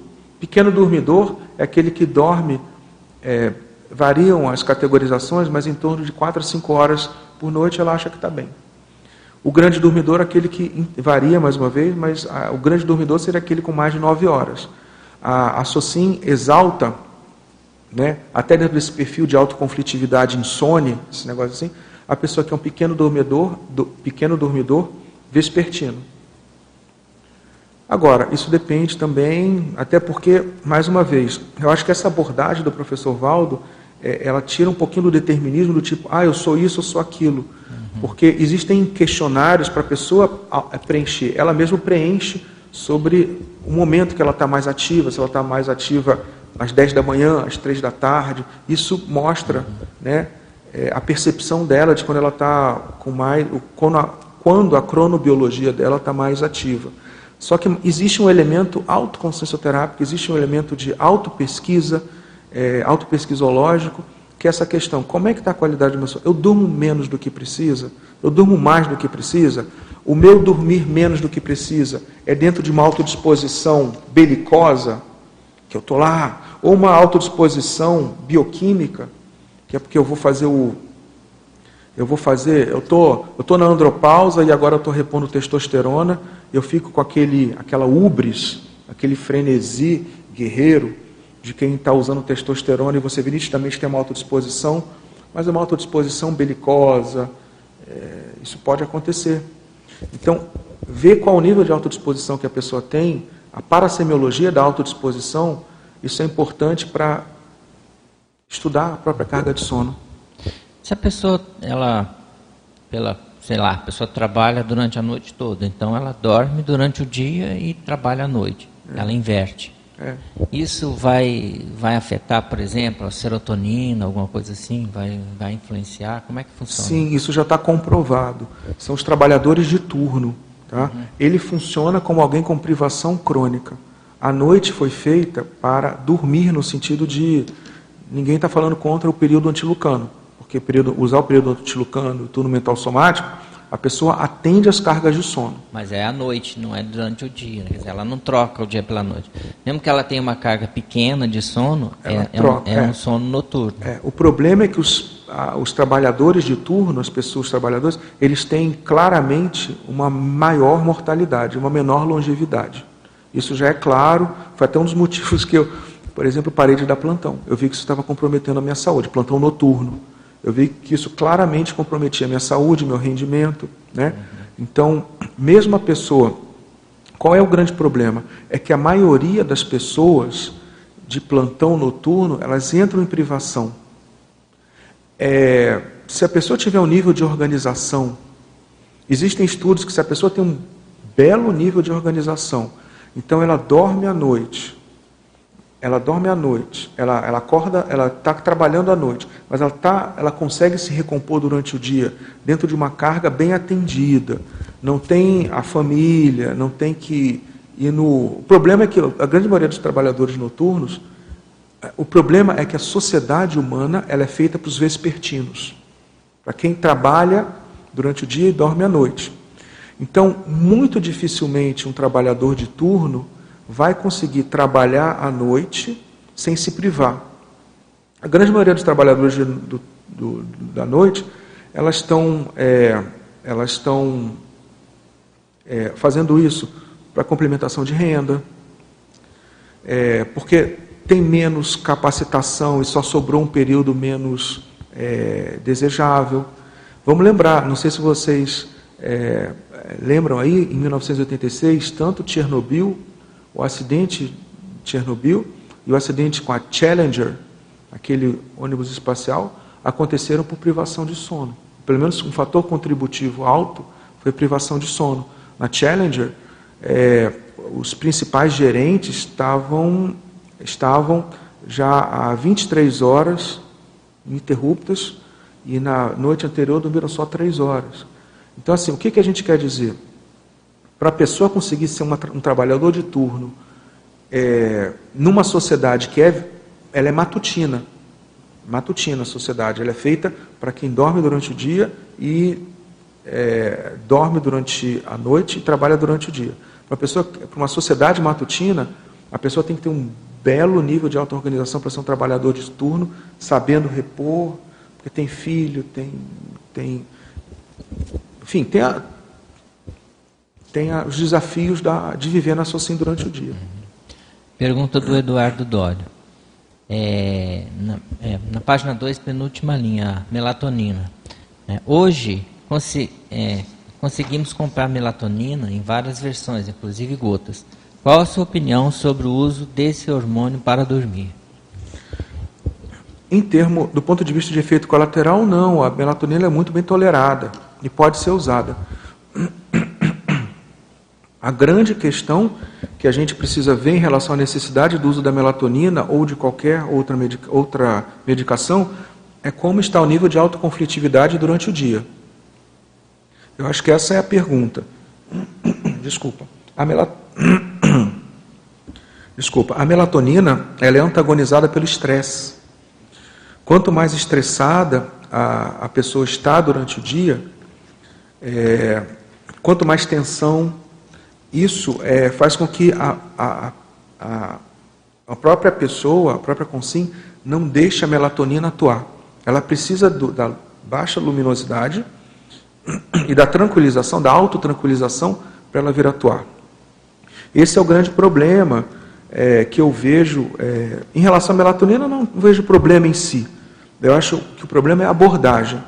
Vamos usar então um medicamento que substitua a tua autoqualificação é, no que diz respeito ao uso psicossomático, da psicossomatologia, da somatologia, da mental somatologia. Mas a melatonina em si ela é muito tranquila, barata, poucos efeitos colaterais. Mas o, o é, puxa, você vai usar melatonina? Aí o que a gente vê, a pessoa às vezes está numa rotina desenfreada. Aí ela usa melatonina, não vai conseguir. Aí ela vai para o próximo, para o próximo, para o próximo, para o próximo. Ah, mas se eu dormir menos, aí eu vou fazer a prova aqui. Ah, mas no final de semana eu preciso desestressar, eu vou usar esse energético. Então ela fica usando várias drogas psicoativas, vários componentes psicoativos, e ela entra nessa autodisposição aqui bioquímica do é. doping. É esse que é o ponto. Ele pergunta também, é, ele fala com a passar com com a idade, né, é, a produção natural da melatonina ela vai caindo. E Sim. aí ele pergunta sobre a reposição artificial da melatonina. Vale a pena ou só em caso de viagens longas, Não, vale. Para o jet lag, como ele mencionou, viagens longas, isso é bem, bem hum. trabalhado sim. E sim, se a pessoa está com uma insuficiência relativa de melatonina, sim, acho que vale. Mais uma vez, para a pessoa que tem uma tem uma um interesse em melhorar o instrumento somático, vamos dar uma olhada na, nos motivos holossomáticos para o uso da melatonina. Pode haver um estresse, uma irritabilidade mal percebida, né? pode haver uma tensão mal percebida.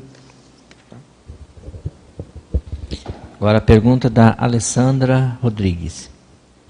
É, o olhar penetrante, como se fosse sampaco, no momento do ato, no momento do ato sexual, pode ser assédio?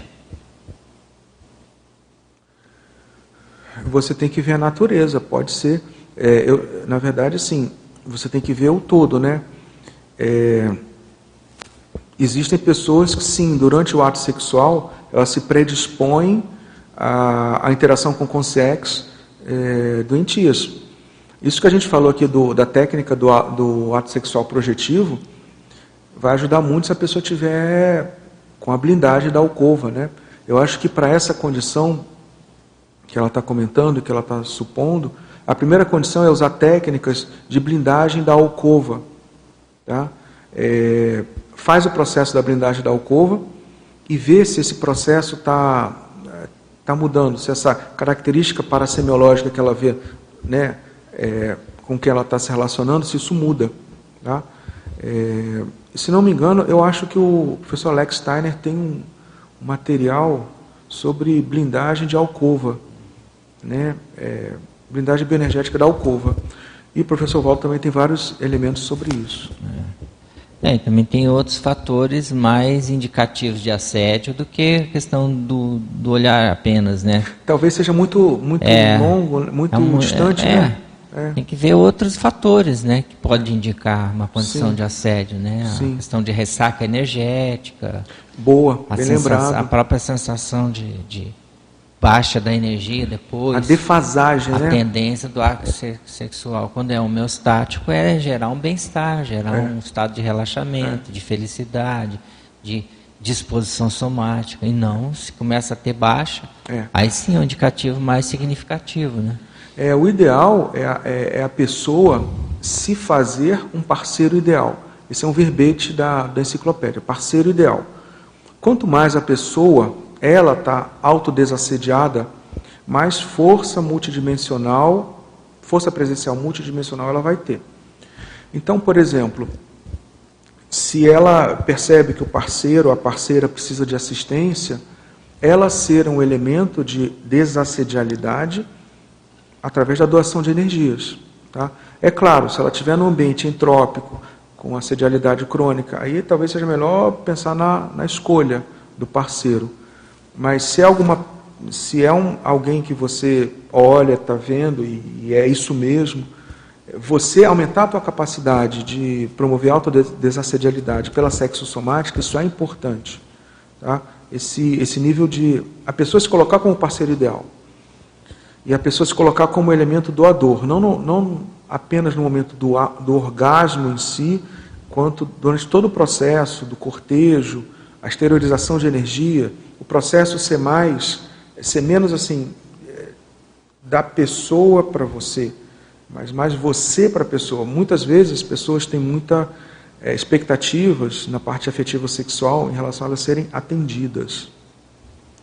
Isso que a gente comentou como a a sexualidade interassistencial amadurecida é o processo de você ser o elemento parceiro ideal. É mais você doador. ser o... Hã? Ser mais doador. É, você ser o elemento desassediador, né? Então, uhum. se de repente você viu, como como está sendo colocado, Hernani, que teve ressaca, é. tem consex, a primeira coisa, exteriorizar a energia, blindar o ambiente, fazer, é, fazer ser o parceiro ideal para sua para seu para sua companhia isso é bem importante. É o que você doa, o que você acrescenta para a pessoa. Agora a pergunta da Sônia Ribeiro. Como avaliar o olho saltado, o globo ocular expandido da pessoa com São Paulo? Não, não é o globo ocular expandido. é, o globo ocular expandido pode até ser hipertiroidismo, a pessoa tem que ter cuidado. Tem uma doença que é um problema da tireoide, que infiltra a musculatura por trás do olho, que o olho fica expandido.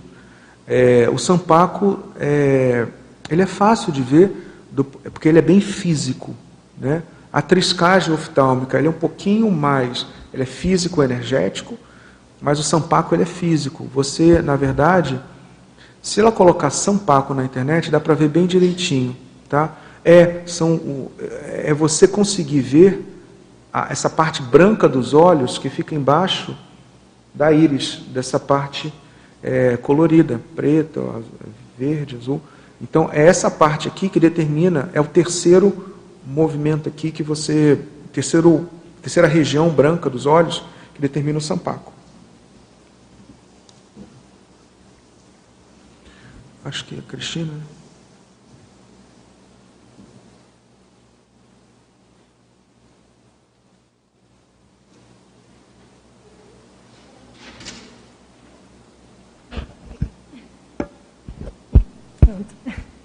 Oi, Marco. É, eu queria que você compartilhasse com a gente um pouco mais essa parte aqui sobre o seu essas experiências autocognitivas nos dois ciclos de trabalho intelectual. E também, em especial, a parte do gerenciamento de compromissos extra-pauta. Sim. É, o ideal seria que eu colocasse aqui experiências autocognitivas em até dois ciclos, porque às vezes é um ciclo só, um ciclo breve. Tá? Então, eu até coloquei aqui o ideal, eu não. Foram até dois ciclos.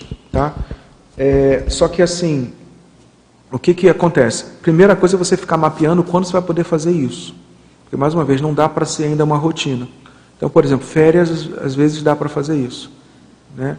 É, então, é, por exemplo, eu lembro que eu, no, no TGV, o, o Pedro comentou como ele faz. Olha, tinha a condição lá de 3 às, 3 às 5 e meia, é, dorme de 20 é, de 20, 20 30 até as 3, depois o ciclo de 3 a 5 e meia. Eu acho que o negócio, a questão é, é, você saber quando você pode fazer tá?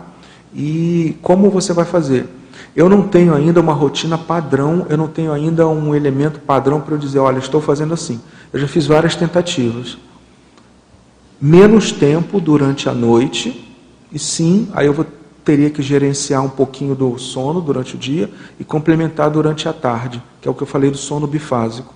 Então, por exemplo, 5 é, a 6 horas de sono, 5 horas mais ou menos de sono, e mais ou menos uma, uma hora a uma hora e meia durante o sono à tarde. Eu já experimentei isso, já cataloguei. É, o processo muito sério é você não ter defasagem. Eu acho que esse é o elemento, é a unidade de medida de que não está bem. Tá? É, já fiz também, mas aí geralmente é quando está com pressão, pressão para alguma data fatal e tudo mais, é acordar às três da manhã.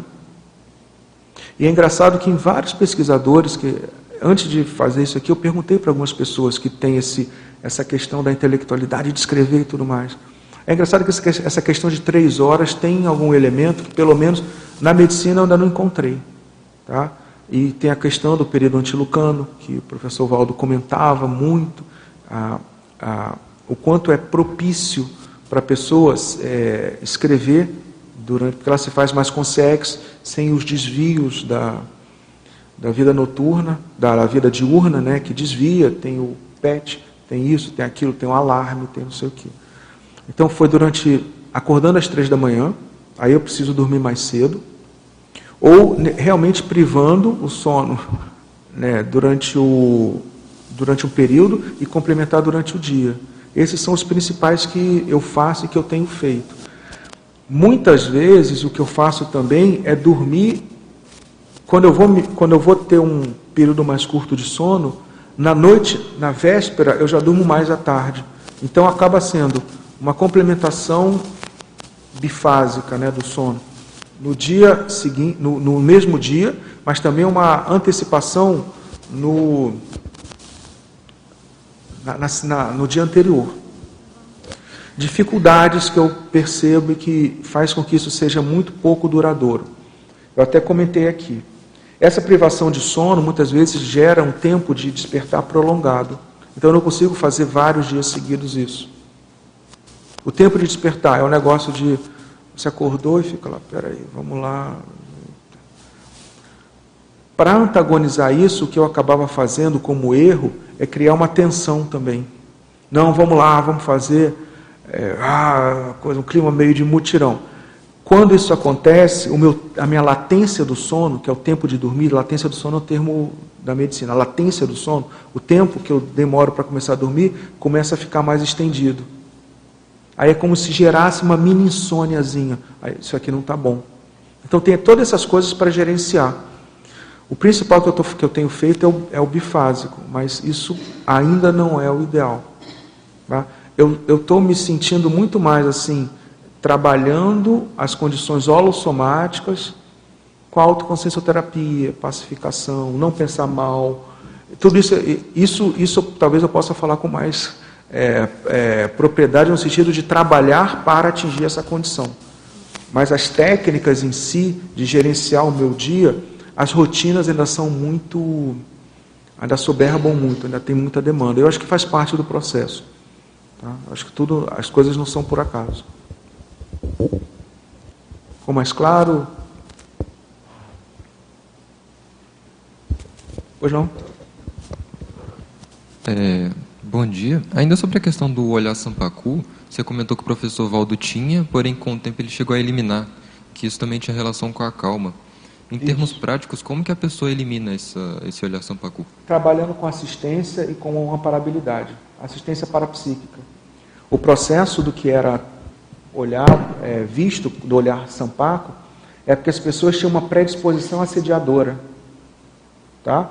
Uma predisposição parapsíquica sendo que muitas delas, a maioria, como é a maioria da, das pessoas no planeta, né, nós, estamos no, nós estamos num planeta é, que é mais hospital do que um planeta mais escola.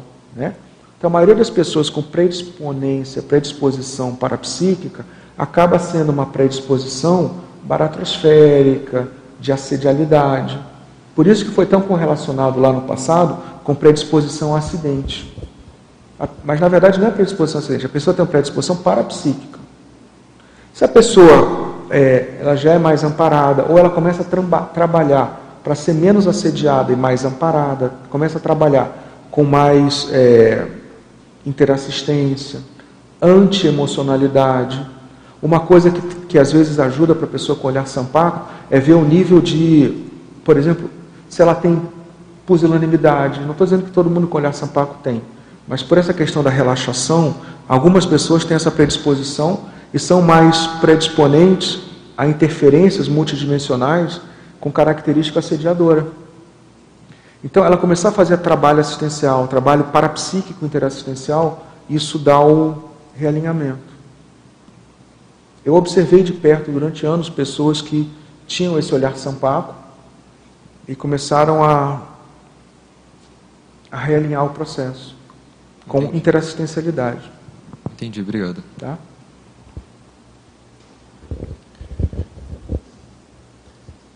Pergunta agora da, do, do Douglas Lopes. É, qual a sua opinião sobre dispositivos como Garmin para medicação da qualidade do sono? Tipo? Garmin. Garmin. G-A-R-M-I-N. Eu não conheço. Ah, é o relógio? Garmin. Sim, é... é. É remédio, né? Não, é o relógio? Remédio, ele está falando aqui. É. Eu acho que é um remédio, uma medicação. É porque você falou dispositivo, né? Não, é, é para medição, né? Medição da qualidade do sono. Ah, sim, sim. Eu acho que é um, é um aparelho isso aí, sim, né? Sim, sim. É, eu acho que tudo ajuda. Isso tem, olha, tem Apple Watch, tem um monte de, de aparelhos que uhum. são. Hã? Tem um monte de aparelhos que são para ajudar a pessoa a monitorar o próprio sono. Acho que tudo ajuda. Tem alguma coisa, tem umas coisas que são importantes. Primeira questão: isso não vai substituir o trabalho da auto-inconflitividade pessoal. Isso é só um aferidor de como a pessoa está. Muito cuidado com o eletromagnetismo. Né? A gente ainda não está totalmente claro os efeitos deletérios do uso de celular, principalmente eu vejo que algumas pessoas põem embaixo do, do, do travesseiro, eu não recomendo, tá? É, então tem que ter muito cuidado com essa questão da proximidade de uso desses aparelhos, é, inclusive Bluetooth. Ah, existe uma questão da medicina relacionada ao eletromagnetismo. Isso já é uma ciência que está se cada vez mais consolidada. Tem que ter muito cuidado no uso dos aparatos é, em relação a essa condição, é, em relação ao, som, a, ao soma, aos efeitos mediatos e imediatos, e não só isso. Do ponto de vista de aparelhos que ficam no, no biovórtice encefálico, o biovórtice encefálico são esses chakras superiores que, quando eles estão expandidos, eles formam um bloco único, né? Frontochakra, coronochakra, nucal chakra. Eles são é, afetados e podem ser afetados por essa condição de eletromagnetismo. Então, a tua sinalética energética pessoal, tua, os teus sinais parapsíquicos, é, eles podem ser afetados por esse uso do, do, de aparelhos. Talvez isso seja um relógio, não é isso? É, mas eu estou chamando a atenção para fone de ouvido, tudo isso que tem um efeito deletério que a gente observa dentro das práticas parapsíquicas também, não só somáticas, somatológicas, mas parapsíquicas também. Então tem que ter muito cuidado. Você usar como um instrumento de medição, o fato de medir eu acho ótimo. Agora, tem que ter cuidado como usa esses aparelhos. Agora a pergunta da Valesca Campos Rabelo. O professor pode, pode orientar como conseguir reduzir as cargas horárias de sono noturno? Precisa ser aos poucos mesmo? Alguma dica para reduzir de forma maior e de uma só vez? De uma vez só? Ela está parecendo aquele, aquela pessoa que, que vai meditar e diz: Vem logo, Nirvana, que eu não tenho tempo. Estou é. brincando. Isso daí foi só uma brincadeira, mas para dizer assim: é aos poucos mesmo. É, Valesca, é bem importante a gente separar. E, e esse foi o motivo do, do paper na casuística nós temos que nos diferenciar. Existe essa questão da redução da carga biológica de sono, porque a pessoa está mais auto-inconflitiva, ela está mais doadora, ela está mais generosa do ponto de vista intelectual e parapsíquico, então ela quer produzir muito para melhorar a cognição e a condição dos outros, e a pessoa está num ritmo fisiológico, parafisiológico, é, de diminuir a carga de sono, de max produtividade. Legal. O grande diagnóstico diferencial que nós precisamos fazer é a quantidade de pessoas na SOCIM, atualmente, que fazem, em nome de uma produtividade ou não ter perda de tempo, como a gente colocou, as pessoas que fazem de modo é, equivocado, ansioso, atrapalhado, assodado, e minam a própria saúde somática para não perder tempo. Então, assim, sim, tem que ser uma coisa paulatina, é, fundamentando muito mais essas questões de acalmia, de autocognição, de interassistencialidade, que a minha hipótese é que você fundamentando isso, né, aí vai dar tempo de construir o pé de meia, de ter o pé de meia, de ter é, a mudança fisiológica inerente da idade. Você vai, você vai galgar nas décadas anteriores esse processo holossomático de autoconflitividade, ter uma maior holopensenidade verponogênica, é, criativa, interassistencial, um link mais efetivo com os amparadores relacionados a esse, esse processo. Isso tudo precisa de décadas para você fundamentar. Você fundamenta isso e depois de décadas, você fazendo esse processo, que não é simples, que isso exige é, muita atenção, porque senão a gente pode cair no assodamento, na impulsividade. Aí no final do processo, a partir da. Não é à toa que eu vejo que o professor Waldo comentou, que é a partir da terceira idade, você fundamentando todo esse processo na terceira idade, com vários assentamentos, assentamentos bi biológicos, eletrofisiológicos, assentamentos somáticos, assentamentos do ritmo de vida, assentamento do pé de meia, assentamento financeiro, assentamento em vários. Aí você começa a canalizar para essa condição. Isso, por exemplo, é, é, pelo menos é como eu estou trabalhando em termos de hipótese. Eu não, não consegui algo que fosse rápido, fácil e sem ser é, a ilusão que é, que é trazida pela ansiedade e pelo assodamento. Você acha que está produtivo, mas quando você vê, você está caindo por terra em vários elementos. Né? Daí tá a condição, como a gente comentou aí, por exemplo, do, da tiroidite autoimune, que tem a ver, a, fenômenos autoimunes, biológicos, tem a ver com a questão da ectoplasmia, ectoplastia, isso é, é, é o processo da ectoplastia mal aplicada, com atitudes antissomáticas. Agora, pergunta do Igor Cabral. Bom dia, muito bom debate.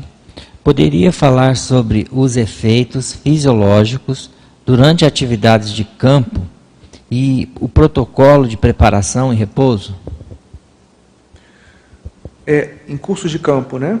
Isso, nós tivemos até algumas discussões em que vários epicões puderam trazer como fazem, como, como é o processo dos protocolos, dos preparos.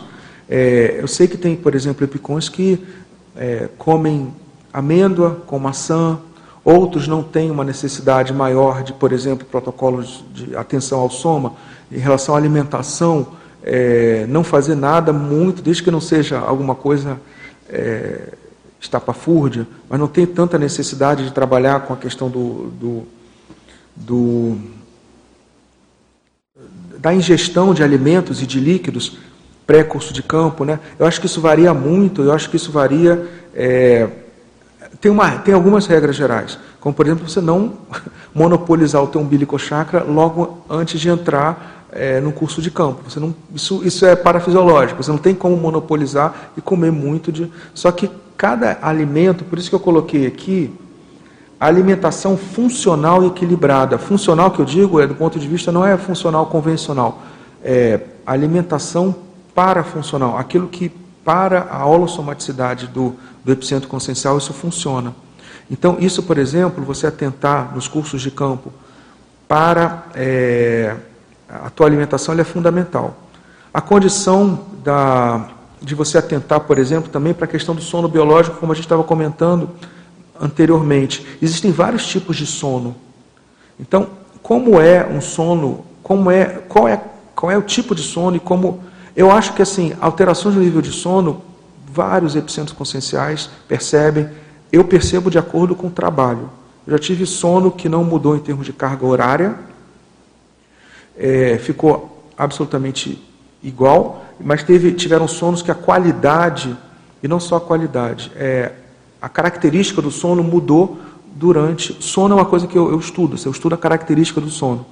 E não estou dizendo só em relação ao onirismo, porque o onirismo é algo que a gente precisa sempre ter com muita cautela. Às vezes as pessoas dizem, não, é, é bom estudar os sonhos, né? tem uma vertente até na ciência convencional que vamos estudar os sonhos para ver como é que estamos. Mas ainda é um nível de autopesquisa um pouco tosco, porque tem muito onirismo. O ideal é você pesquisar o teu sono com racionalidade. Né?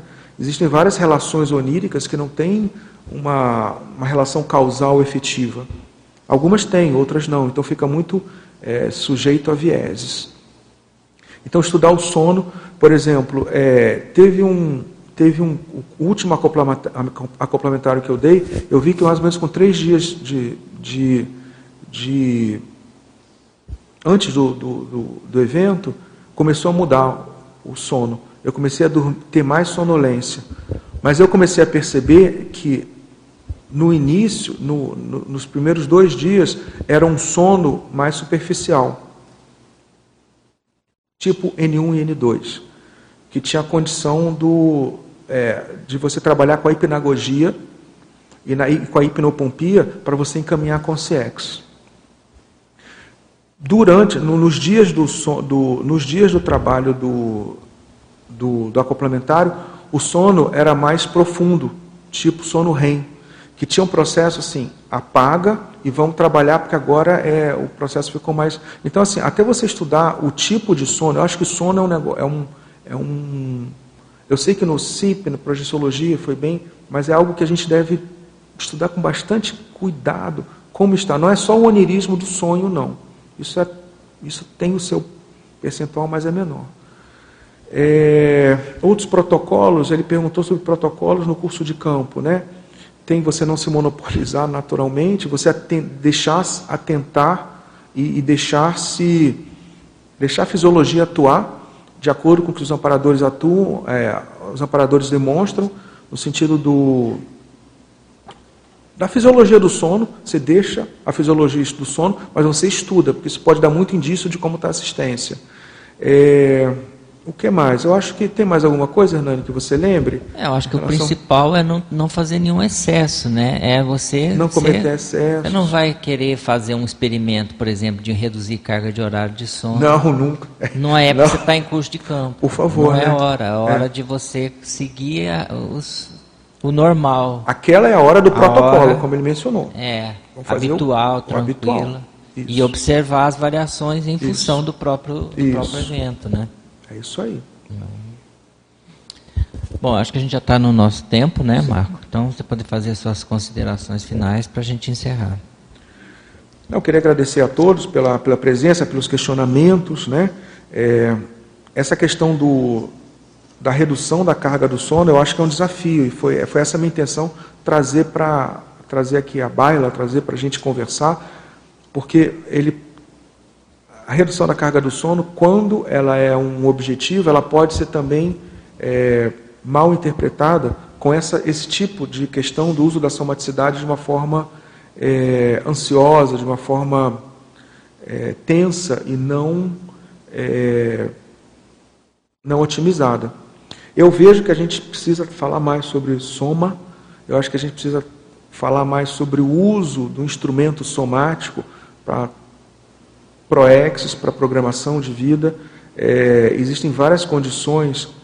Eu não sei se vocês viram, mas o, a, a OMS está declarando que até a metade do século, desse século, a grande maioria da população vai ser de idosos. Né? Eu acho que isso de alguma forma se correlaciona com todo o processo de, do, de mudança é, paulatina, mudança progressiva é, da holopensinidade do planeta, porque a terceira e a quarta idade ela propicia uma série de condições de otimização são muito sérias em termos de aumento da autoconsciencialidade. Né? Então, eu acho que esse aumento da longevidade é um dos indícios que tem a ver com o estado mundial, de que a gente está caminhando para uma, para uma melhora da holopensinidade do planeta.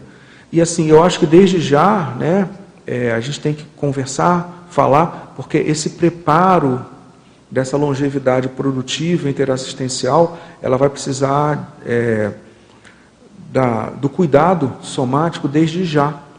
E a gente precisa conversar mais sobre isso, porque isso diz respeito à homeostaticologia. Eu trouxe aqui a vertente mais relacionada ao sono, tiveram algumas discussões sobre alimentação, sexualidade, mas assim sobre o sono específico foi o foco. Eu agradeço o espaço. É, agradecemos ao professor Marco, agradecemos a todos que participaram. Hoje nós tivemos 54 espectadores simultâneos no online, um total de 191 acessos e 21 presentes aqui no tertuliário. O tema do nosso próximo Epicentrismo em Debate é Escala de Hiperacuidade Parapsíquica, professor André Almeida. Até a próxima semana que vem, então. Obrigado a todos.